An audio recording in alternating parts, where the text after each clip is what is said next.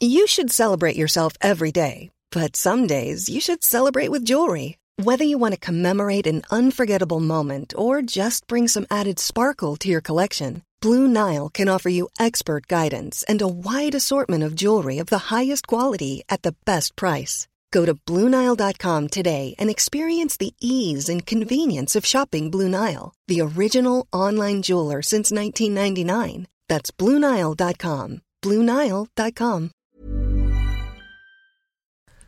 El análisis. Y ahora vamos con Claudio Flores Tomás, nuestro analista político preferido aquí en República H, socio vicepresidente de Lexia, que hoy anda muy trabajador aquí en la Ciudad de México y por eso no pudo venir a la cabina, pero lo tenemos vía telefónica para que usted no se pierda su análisis del día de hoy. Claudio, ¿cómo estás? Muy bien, Blanca, un placer extraordinario saludarte ahora sí que desde el Advertising Week de la Ciudad de México, un evento que reúne pues a lo casi todo el ecosistema de la comunicación y la publicidad a nivel latinoamericano y aquí por eso no pude acompañarte hoy en la en la cabina, querida amiga, que sabes que prefiero 100 veces estar contigo que vía telefónica. Oye, Claudio, pues mucho se ha hablado de este paro nacional eh, de mujeres que se va a llevar a cabo el próximo lunes 9 de marzo, un día después del Día Internacional de la Mujer. Incluso, pues muchos gobernadores han dicho, a ver, si la gente del gobierno estatal o gobierno municipal mm, quiere unirse a este paro, pues no vamos a, tener ningún problema, no se les va a descontar el día, es más, les vamos a apoyar. Y también muchas escuelas y muchas organizaciones, empresas se han, unido a este paro. Pero ayer el presidente Andrés Manuel López Obrador tuvo un pequeño balón con el tema. Así es, eh, Blanca. Mira, fíjate que yo sobre el tema del paro nacional y la marcha del domingo 8 he tratado de no opinar porque creo que nos toca a los hombres en esta ocasión eh, y quizá en muchas más otras hacia adelante escuchar más que pretender explicar. Lo que comparto aquí es un análisis acerca de cómo ha eh, manejado el tema el presidente, cómo eh, el análisis de las narrativas que se han impulsado a favor y en contra de este movimiento. Me parece que es clarísimo que el presidente no ha sabido cómo lidiar con un tema eh, que me parece que está mal encuadrado de parte de su agenda estratégica de comunicación, porque está viendo a las feministas y a las mujeres organizadas detrás de este movimiento como un ataque en su contra como una manipulación de la derecha, de los conservadores, de los enemigos de la presidencia y de la 4T. Y yo creo que esto ha causado lo que ya cuatro encuestadoras grandes han señalado, que es una caída pues muy fuerte, muy acelerada en el último mes de su aprobación presidencial por cómo ha manejado el tema de las mujeres, de sus demandas, de las demandas de mayor seguridad y de evitar pues estos feminicidios que están sucediendo, 10 mujeres asesinadas eh, al día es demasiado para no voltear a ver el problema y para no hacer algo al respecto. Claro. Claro, claro que sí, Claudio. Y ayer pues decía el presidente que eh, el tema de los cachitos se iba a hacer, eh, bueno, se iba a dar el, banderazo el día el 9. 9 y hoy dijo, no, a ver, espérenme, no, fue una coincidencia, no lo traía en el radar y no, o sea, mi intención no fue demeritar ni tampoco quitarle atención a este para nacional que van a realizar las mujeres. Así es, yo creo que en general cada vez que el, presidente trata de eh, dirigirse a la, a la, ciudadanía, a la opinión pública sobre el tema, digamos, se equivoca.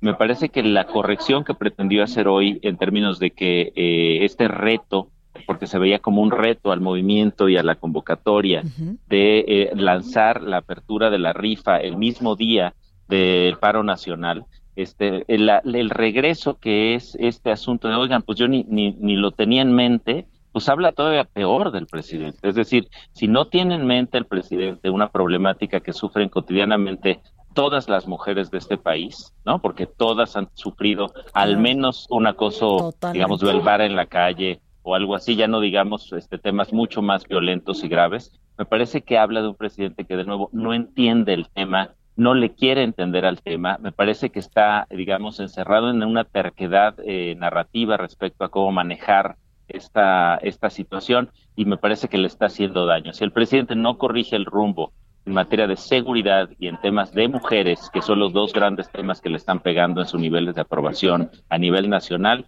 eh, y no lo corrige pronto, porque ya lleva demasiadas semanas insistiendo y entercado en una línea de comunicación que no le está funcionando que no le está sirviendo y que le está haciendo daño a su gobierno, me parece que vamos a tener, y ahí mi hipótesis blanca, esto se va a convertir en la Casa Blanca más el Ayotzinapa de López Obrador. Ay, O me parece que, sí, perdón. Ojalá que no, Claudio. Oye, y en este tema yo te quería preguntar, entendemos que Andrés Manuel López Obrador, pues durante los 18 años que estuvo recorriendo el país, cuando fue jefe de gobierno, pues tenía a su mano derecha en temas de comunicación, que era César Yáñez, que en estos momentos pues no está trabajando de manera Sí. eh, pues cercana al presidente en temas de comunicación. ¿Por ahí también podría estar fallando el asunto?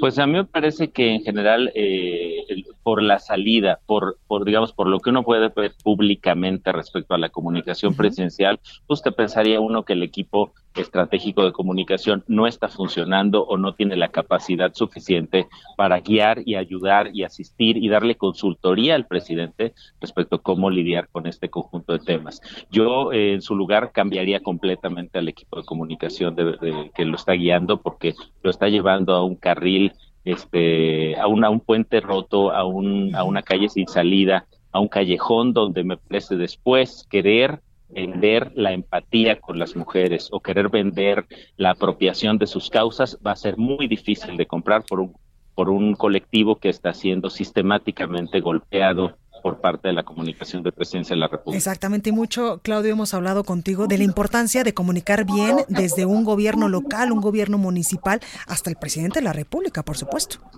Exacto, estamos en algo que que Christian Salmon, un, un gran analista de la comunicación francés, llama la era narrativa. Y hoy nos importan mucho más las historias que los Claro. hechos. Los datos ya no son tan relevantes como las narrativas y las historias que contamos acerca de un gobierno, de una figura gubernamental, de un líder. Y me parece que el presidente se está equivocando de forma garrafal en esta materia. Y ojalá, como dices, Blanca, pues se den cuenta de que tienen que cambiar y ajustar el rumbo antes de que sea demasiado tarde. Pues en el momento tenemos. en que eh, eh, y en el momento en que no se logre, pues va a ser, van a ser muy malas noticias. Claro. Pues ahí lo tenemos, Claudio Flores Tomás, analista político. Gracias por estar esta tarde con nosotros.